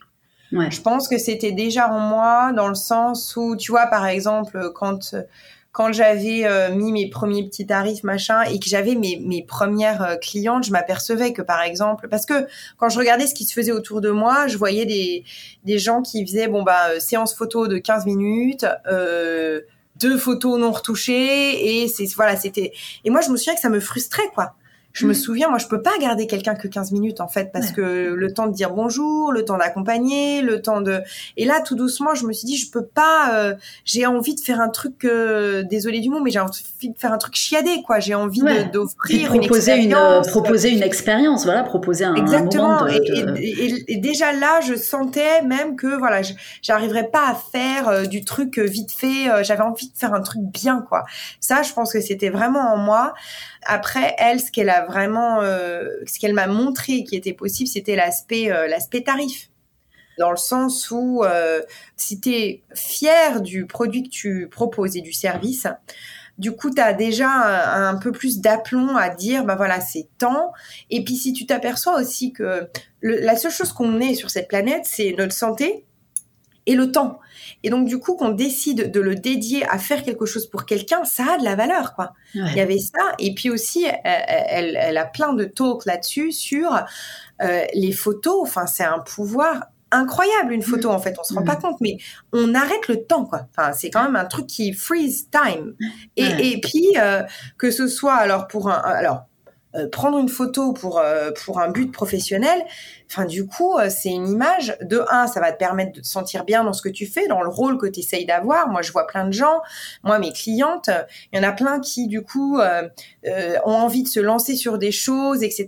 Qui du coup viennent toquer à ma porte parce qu'elles font leur site internet et elles me disent assez typiquement, bah voilà je me lance dans ce truc, mais j'ai envie de de m'améliorer au niveau de ma ma marque. et, je les prends en photo et elles se voient dans ce nouveau rôle et elles se disent ah I got this ok et, du hmm. coup tu as un espèce oui tu contribues à cette valorisation de, c'est ça d'appropriation de l'image en fait parce que la photo c'est un espèce de miroir et donc du coup il y a plein de gens je me souviens il y a pas longtemps j'ai une avocate à Paris qui a arrêté, elle a fait une transition, elle était dans l'immobilier, mais ah, elle avait envie quand même de retourner un peu sur cette activité euh, dans le légal. Et elle est venue avec sa robe, tu sais, parce que sa robe d'avocate, on a fait des photos et tu oh, t'aurais vu sa tête quand elle a vu ces photos, elle était là, mais mais c'est ce que je veux, quoi. C'est ce que je veux. Et en fait, et même dans un autre domaine qui n'a rien à voir, je fais aussi de la maternité. Je prends des, des femmes enceintes pour leurs photos de, de maternité mais plein de fois, en fait, elle se voit changer tous les jours dans le miroir, mais quand elle se voit sur les photos, ça prend une, une dimension autre et elle se dit, ah, c'est moi, quoi. C'est mm. moi. Et je suis enceinte, je suis en train de créer une vie. Et donc, euh, voilà. Et donc, en fait, tu t'aperçois de la valeur des, des, photos. Puis t'accompagnes un projet. Enfin moi pour la pour avoir fait une séance avec toi et pour euh, pour euh, t'avoir assisté sur d'autres. Quand, quand elles arrivent, euh, il y a alors que ce soit pour la maternité ou pour leur job ou, ou leur leur carrière, effectivement t'accompagnes un projet de vie à ce moment-là. Donc c'est c'est quelque chose d'hyper important et ça de de les photographier dans cette dans cette démarche là, tu tu contribues à concrétiser, à les aider à concrétiser cette vision qu'elles ont. Exactement. Ouais, euh, exactement. Et, voilà. Et donc c'est là où Sue du coup a vraiment euh, m'a vraiment appris, et c'est ce qu'elle fait dans toutes ses formations, hein, à reconnaître cette valeur-là. Hmm. Et, et c'est quelque chose qui a une valeur d'ailleurs inestimable. Et ça, c'est essentiel après dans la manière dont tu, bah, du coup, dans la, les possibilités que ça offre à ton, à ton business et à, à la manière dont tu peux développer ton activité. Et c'est là où du coup ça te donne un peu plus d'aplomb à te dire bon bah voilà moi j'offre un service euh, comme ça et du coup ça a de la valeur et donc du coup ça a un certain tarif. Quand je suis rentrée de, euh, de Los Angeles, là euh, c'est marrant aussi parce que j'ai mis beaucoup beaucoup de temps à trouver un nom quoi. Euh, hmm. un, laisse tomber le nom. Alors c'est vrai qu'on quand on se lance comme ça, on met 3000 ans à se dire il me faut un logo, il me faut un nom, il me faut une charte graphique, machin, nanana. Donc voilà, donc j'aimais me perdre là-dedans. J'aimais me perdre là-dedans, mais il y a un moment où je m'étais dit bon, il faut que je prenne. C'est le danger parce qu'on aime toutes se perdre là-dedans, mais ça peut être un vrai piège. voilà, tu te perds pendant 3000 ans, puis t'avances pas quoi. Et, et donc euh, du coup à un moment je me suis dit bon, tu vas t'arrêter. Les couleurs de ta charte, de ton machin, ton truc, c'est bon. Le nom, en fait, j'ai vraiment tergiversé, mais dans tous les sens. Et, et puis, à un moment, je dis, bon, tu sais quoi, je vais lancer quand même avec, je vais appeler ça Alice Prena, mais j'aime pas vraiment mon nom. Et puis, euh, voilà. Et puis, je me souviens, je me suis dit, euh, vas-y, fais une pause, parce que quand je suis rentrée de Los Angeles, j'étais mis à 90 000 C'est-à-dire que limite, je ne me touchais plus, quoi. Enfin, je veux dire, mm. je passais mon temps sur ce projet. J'étais là, il faut que je lance vite, il faut que je monte, il faut que je, euh, là, j'avais besoin un peu plus d'étoffer mon portfolio de photos. J'étais à fond sur mon site internet, mes brochures, le machin. J'étais là, euh, il faut que je lance le bébé vite, vite, vite. Et puis après, il y a l'aspect quand même financier. J'avais quand même un loyer à payer. Là, j'avais passé trois mois à Los Angeles. Là, la, réalité revenait. Euh, voilà, il fallait que je me nourrisse, mon loyer, mon truc. Et donc, j'avais cette pression de me dire là, il faut que je lance vite, vite, vite. Donc je passais vraiment mes 100% de mon temps. Puis un jour, je lui avais dit, euh, prends une journée off, mais off, off, et puis euh, détache-toi un peu du truc.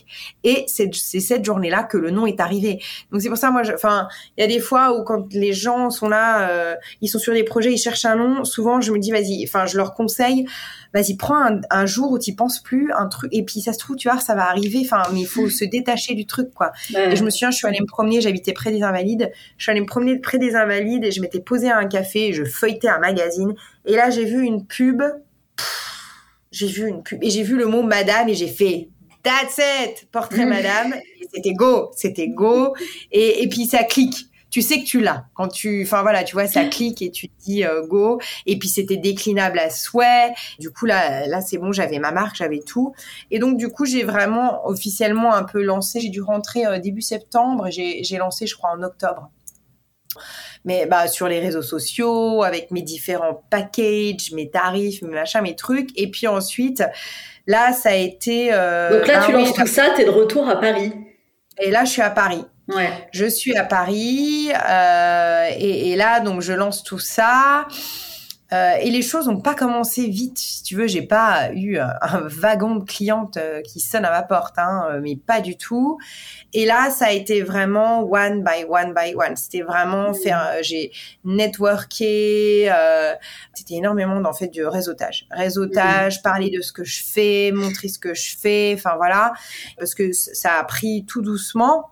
Et donc du coup, ouais, il y a eu des mois pas faciles. Il y a eu des mois pas mmh. faciles. Il y a des mois, mais je ne saurais pas te dire pourquoi. Jamais je me suis dit je ferai autre chose.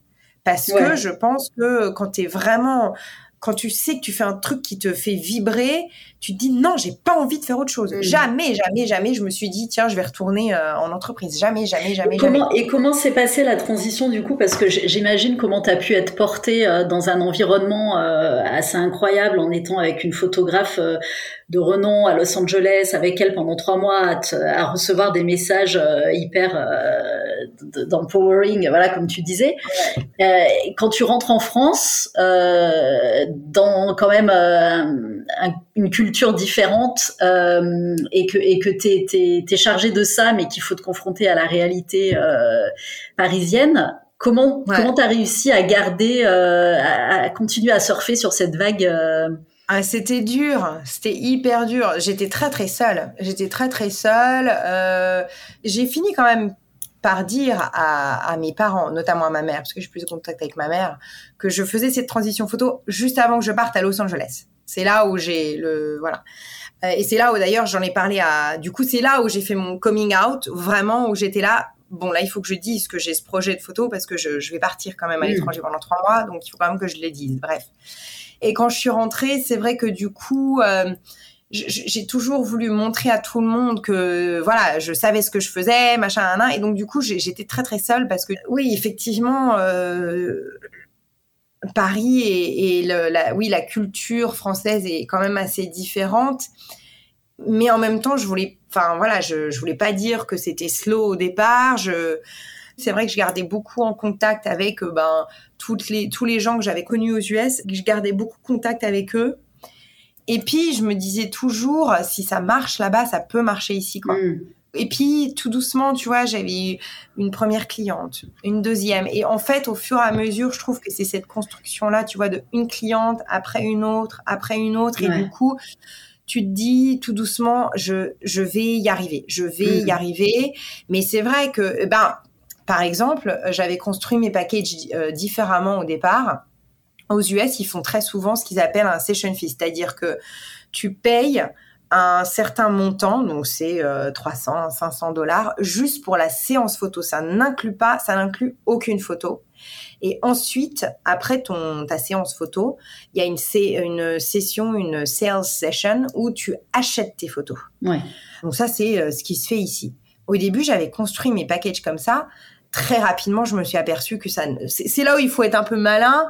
Je pouvais pas faire du copier-coller parce que très souvent, j'avais des clients qui euh, l'objection c'était attends, je paye 500 et j'ai pas de photo? Je mmh. comprends pas.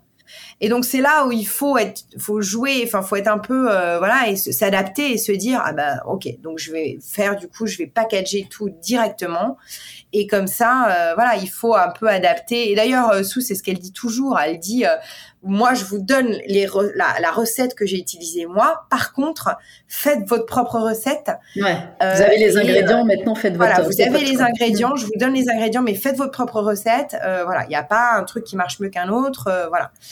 Et, donc voilà, donc tout doucement, bah, j'ai navigué dans écouter les objections, écouter ce qu'on me dit, etc.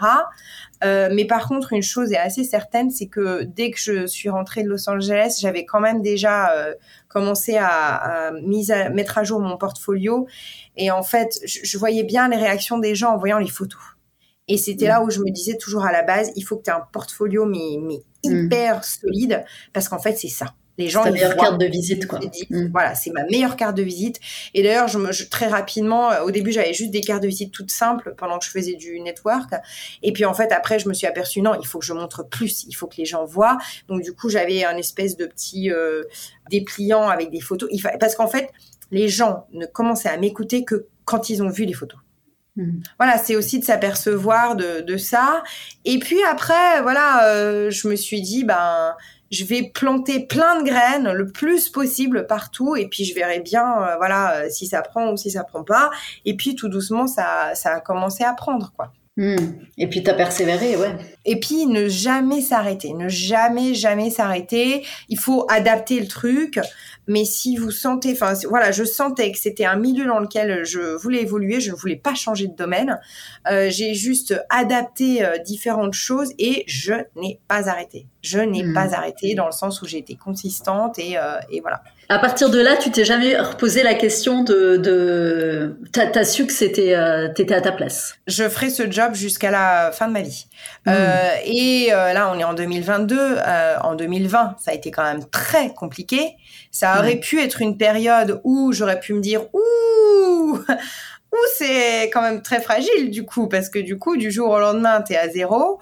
J'aurais pu me poser la question, ben, est-ce que je me remettrais pas dans le cadre de l'entreprise? Parce qu'en 2020, les gens continuaient à être payés. Moi, j'étais vraiment là pour le coup à, à zéro, et des mois à zéro. Jamais ça ne m'a traversé l'esprit. Hmm. Jamais, jamais, jamais. Je ne, je sais que je ferai ce job ou je serai dans ce milieu-là euh, jusqu'à la fin de mes jours. Hmm. Et je serai aussi à mon compte euh, jusqu'à la fin de mes jours, dans le sens où, alors ce n'est pas facile tous les jours, euh, faut quand même euh, arrêter de, voilà, parce que je me souviens, il y avait une vague où tout le monde, il faut lancer sa boîte, son machin, son truc, et maintenant je dis non, en fait, il faut trouver le truc dans lequel tu es bien. Si toi t'aimes bien avoir un cadre autour de toi, ou être dans un, dans une équipe, ou un machin, un truc, euh, reste en entreprise, parce qu'il y a des très belles entreprises avec des très belles missions, etc. Voilà. Moi, je sais que ça ne me correspondait pas, et il y a des jours qui sont vraiment très difficile. Et même aujourd'hui, ça marche extrêmement bien, mais c'est pareil, je suis seule à mener mon bateau, euh, il faut que je gère tout.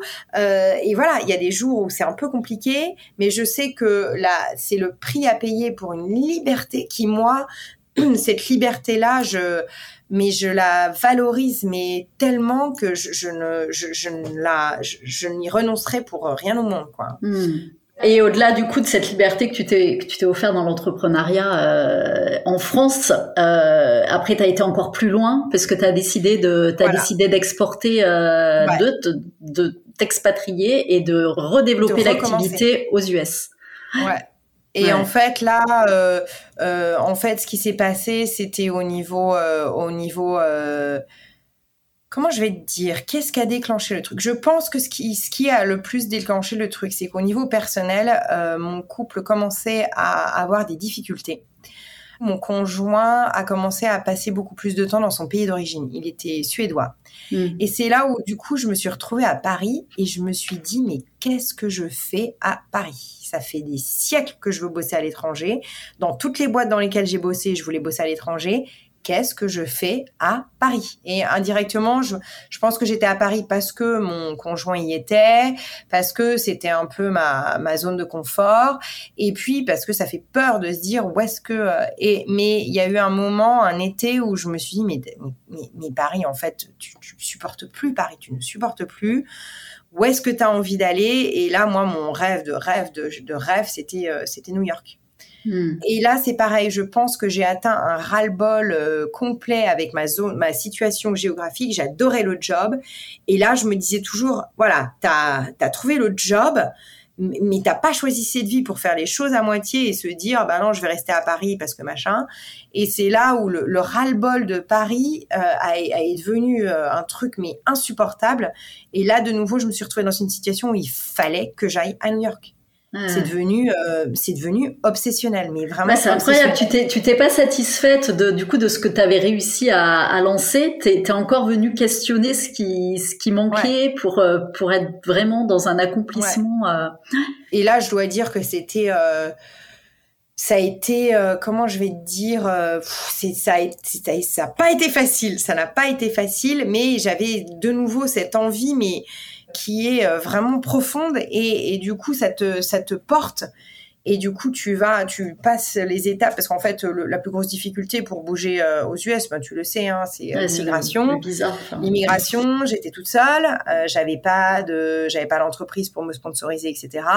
Et donc du coup, là, ça a été d'essayer de comprendre le système, de comprendre qu'en fait, un avocat, tu peux le choisir parce qu'en fait, au début, j'ai vu un premier avocat et je m'étais dit, bah tiens, enfin, j'ai même pas réfléchi à aller voir d'autres avocats. Je suis partie sur le premier qui m'a emmené sur un visa qui a rien à voir avec mon profil, mais j'ai payé le mec et j'ai pas réfléchi. Erreur number one, quoi. Faut faire un peu le tour des avocats. Mmh. Et ensuite, euh, de trouver une avocate euh, qui, du coup, j'ai fini par trouver une avocate qui m'a fait comprendre qu'avec mon type de profil, ce serait ce type de visa-là. Mais par contre, il allait falloir bosser parce qu'en gros, il fallait montrer que mon, ça s'appelle un visa de talent. il fallait montrer que mon talent était above average. Et donc là, mmh. euh, ça a été euh, énormément de travail, de préparation pour euh, pour ce dossier. Mais mais quand t'es drivé, puis moi, enfin ça aurait, enfin je là, mais mais si j'arrive à vivre à New York, mais c'est mais le rêve absolu. Et donc de penser à ça, ça m'a fait euh, bah, toutes mes nuits blanches et toutes mes difficultés. Et puis après au niveau financier, il fallait financer tout ça.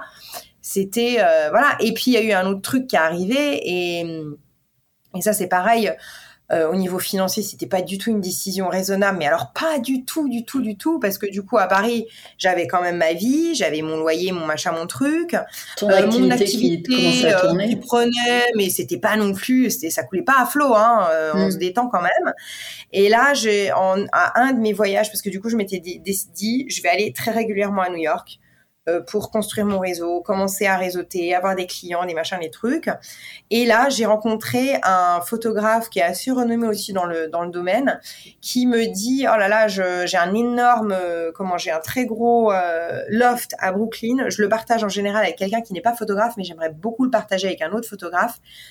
Est-ce que tu veux partager le truc avec moi? À l'époque, je n'avais pas de visa, j'avais mm. encore toute ma vie à Paris et j'ai sauté sur le truc. Hmm. Sauf que euh, financièrement, c'était débile parce qu'en fait, là, j'allais payer un loyer à Paris, j'allais payer un loyer à New York, j'avais pas de visa à New York. C'était débile. mais encore, encore une proposition que tu ne pouvais pas refuser. Mais que je pouvais pas refuser et que j'ai prise. Mais je peux te dire, quand je me revois encore envoyer tout le déposit, le machin, le truc, mais j'avais envie de vomir. J'avais envie de vomir dans le sens où j'étais là, oh là là, je sais pas du tout ce que je fais. J'ai même pas de clients encore à New York. Enfin, tu vois, t'étais vraiment dans un inconfort, mais c'est c'est horrible.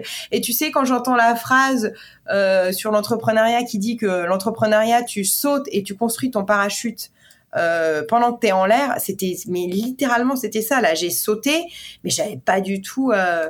Est-ce que tu dirais que que ça, ça tu, tu, déploies euh, peut-être de, de, plus plus gros potentiel de, de pour y aller quand tu te mets dans des dans des situations comme ça puisque ça ça se reproduit quand même dans ton parcours? Euh, où tu vas et tu prends le risque et, et puis advienne que pourra, je vais me débrouiller. Quoi. Je pense que du coup, tu te mets dans une situation de tel inconfort que du coup, ça te bouge mais mais énormément parce que du coup, tu es là, il faut, faut absolument euh, faut dépoter quoi parce que tu, tu, te mets dans une situation où tu n'as pas le choix. Là, j'avais pas le choix. Il fallait absolument que j'ai un visa. il fallait absolument que ben euh, c'est ça tu donnes pas le choix que, Ça, que ça rentre parce que là j'avais euh, enfin c'était pas euh, voilà quoi hein. Et puis au final, tu vois, mais Dieu merci, j'ai sauté parce que tout s'est déployé. Et, et, puis là, bah, je me retrouve, euh, euh enfin, tu vois, j'ai ma carte verte. Euh, j'ai un business qui tourne. Là, le post, la période post-Covid est juste dingue. Et moi, je vis en plein rêve, quoi. En plein tu rêve. Tu vis ton rêve américain avec ton business euh, de rêve. Complètement. Ouais, ouais, mmh. complètement. Et, et, et, je me lève et, et même si du coup là la période elle est très, il faut que je retrouve le life balance dans le sens où, euh, mais je suis, mais, enfin j'adore ma vie quoi. J'adore ma vie et c'est pour ça quand, enfin quand il y a des, des, personnes qui, qui sont en pleine transition, je leur dis oh là là tu le sais pas, mais en fait c'est génial, ça va être génial quoi. Mmh. Tu, tu, tu vas près, tu vas tu vas traverser les périodes les plus difficiles les, moments les plus inconfortables, mais par contre, tout ce qu'il y a de l'autre côté, mais d'ailleurs, tu n'imagines pas.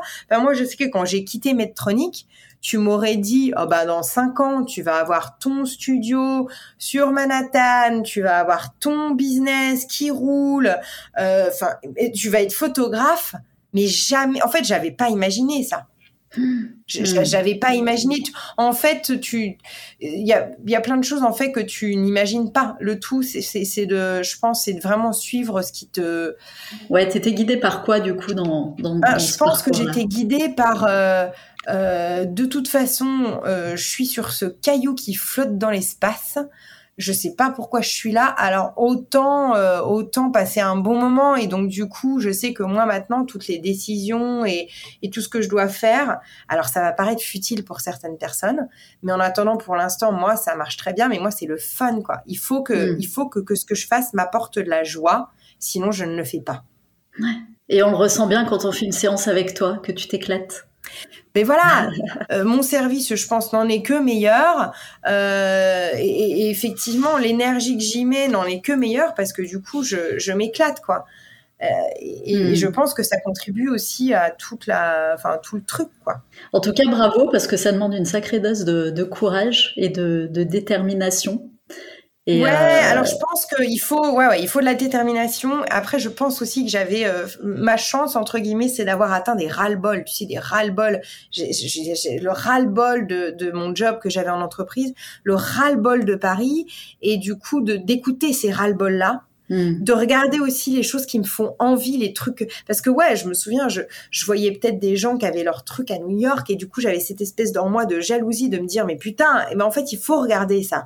Il hmm. faut regarder ce qui donne envie, il faut regarder ce qui rend jaloux parce qu'il y a une, y a une, il y a une envie derrière. Hmm. Il y a un truc. Et, et du coup, euh, je pense que y a, oui, il y a le courage et la détermination, je dirais. Mais il y a aussi de s'écouter, quoi, de s'écouter et de se dire, moi, ça, j'en veux plus. Je n'en veux plus. C'est le conseil que tu donnerais aux, aux, personnes qui nous écoutent et qui ont envie de d'enclencher un changement. Euh, Ouais, de d'écouter en fait tous ces euh, toutes ces trucs qu'on a à l'intérieur et euh, ces, euh, ces trucs dont, dont on ne veut plus, tout ce qui nous fait envie et vraiment de, de, voilà de et oser prendre l'escalator dans l'autre sens. Et oser ouais non mais faut le faire. Non mais quand on a peur et qu'on a envie de vomir faut y aller quoi. Faut y aller faut y aller. Non non mais ouais ouais les décisions les décisions comme ça faut les prendre faut les prendre. Tu sais, il y a une phrase qui dit, euh, qui dit euh, Everything you want is on the other side of fear. Tout ce que tu veux, c'est de l'autre côté de tes peurs. Et, mais c'est mm. euh, vrai à Si elle peut servir à quelque chose, c'est à ça, justement. Elle est identifiée ce qu'il y a derrière pour y aller, quoi. Mm. Ouais, ouais. Aujourd'hui, du coup, tout, ton, ton business fleurit, tu es à New York. Quelle est, quelle est ta vision pour, pour l'après, pour les années qui viennent? Bah, j'aimerais bien vraiment euh, stabiliser euh, concrètement tout ça, euh, New York et Paris, et j'aimerais bien du coup étoffer mon équipe. Tu vois, maintenant, mm. je commence à réfléchir à ça. parce que il y a quand même un truc sur lequel et en tant que femme, je sais pas si les gens qui que tu accompagnes sont plutôt des femmes, mais il y a quand même un truc sur lequel il faudrait pas quand même mentir. J'ai mis de côté ma vie un peu perso hein, mm. pour tout ça j'ai 35 ans, je n'ai pas d'enfant et je n'ai plus de conjoint. Là, moi, mon envie. Alors, euh, je, viens, je viens de fêter mes 35 ans et, c'est vrai que je suis extrêmement fière. Si tu veux, je pourrais me dire, oh là là, j'ai 35 ans, mais je suis très très bien dans ma vie, je suis extrêmement épanouie dans mon, dans mon job, dans ma, dans ma mission, dans ma situation géographique. Euh, et du coup, je n'ai vraiment aucun, absolument aucun regret. Par contre, là, c'est vrai que je sais que j'aimerais bien en fait euh, récupérer un peu une stabilité au niveau vie pro, vie perso, hmm. parce que euh, c'est vrai que j'adore effectivement ce que je fais tous les jours, mais j'ai quand même mis de côté un peu un certain aspect retrouver un, un, un, peu d'équilibre sur le côté. Et voilà. Donc, moi, j'ai envie de te dire, sur le long terme, je voudrais juste continuer à faire exactement ce que je fais, mais le stabiliser un peu plus et étoffer l'équipe juste pour que euh, moi je récupère un peu plus de euh, bah, de, de, de, vie perso et de construire ben euh, plutôt cet aspect-là quoi hein, parce que là du hmm. coup euh, ça a pas voilà ça fait euh, depuis 2016 donc on est en 2022 ça fait six ans que je dors portrait madame je respire portrait madame je mange portrait madame portrait madame c'est voilà d'ailleurs comme sur Instagram je suis sous portrait madame je dis ah portrait madame oui je m'appelle Alice Mais euh, voilà, du coup, le. le ouais, donc t'es arrivé euh, à ce moment, euh, effectivement, où t'as envie de, t'as envie d'aller développer euh, le côté un peu Ouais. plus. euh, mais, mais peut-être que, voilà, t'étais pas, t'étais pas ouverte à ça avant. J'étais et de nouveau, j'ai absolument aucun regret. Euh, je vois, j'ai un, alors j'ai une sœur jumelle, donc on a des parcours très différents. Elle a fait ses enfants plutôt jeunes. Je me suis toujours un peu posé la question tout au long du truc en me disant. Mais en même temps, je me, je me dis toujours que le meilleur exemple qu'on peut donner à des enfants, c'est d'être épanoui. Et, et du coup, je me dis toujours d'un certain côté, euh, là, je suis dans une situation telle que là, si j'ai des enfants, je sais que euh, je vais, je, je vais être suffisamment nourrie au niveau de ce que je fais au quotidien euh, pour leur montrer, leur ouvrir des portes, leur, enfin voilà. Pour leur ça, transmettre le, le pour meilleur. leur ouais. transmettre, euh, pour euh, ça, j'aurais pas pu le faire euh, si j'étais encore en entreprise. Hmm. J'aurais pas pu. Eh bien, Alice, c'est tout le bonheur que je te souhaite pour la suite. Et Oui, euh, je te remercie beaucoup. Je te remercie beaucoup pour ton pour ton partage, pour ton histoire. C'est super riche, c'est hyper inspirant. Et j'espère Ouais. que ça va inspirer les femmes qui qui t'écoutent. Ouais, j'espère aussi. euh, merci de l'occasion de partager parce que c'est un sujet aussi qui m'anime. Dès que je vois des, des femmes qui sont en transition, je deviens toujours Ah, vas-y, raconte-moi, t'es dans quelle période, t'as peur de quoi Euh, Voilà, donc euh, si ça peut aider euh, qui que ce soit, et je suis ravie de répondre à, à des questions ou les, enfin voilà, si quelqu'un veut me contacter, euh, ravie Ouais. de ravie de répondre. Merci, Merci merci, à toi. et bravo Alice. Et je mettrai ton contact bien sûr dans le le comment de l'épisode.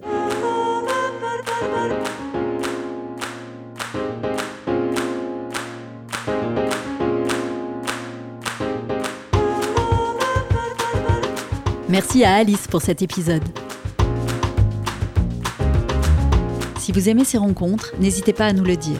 On vous invite à nous laisser un avis 5 étoiles sur la plateforme de votre choix et aussi à en parler autour de vous. Ça nous fait plaisir et ça nous aide beaucoup à faire connaître le podcast. Nous vous invitons également à suivre Muse sur les réseaux sociaux et à vous inscrire à notre newsletter pour découvrir nos nouveaux épisodes, nos articles, nos dernières inspirations et qui sait, peut-être initier à votre tour le changement dont vous rêvez. Je vous dis à très bientôt pour un nouvel épisode.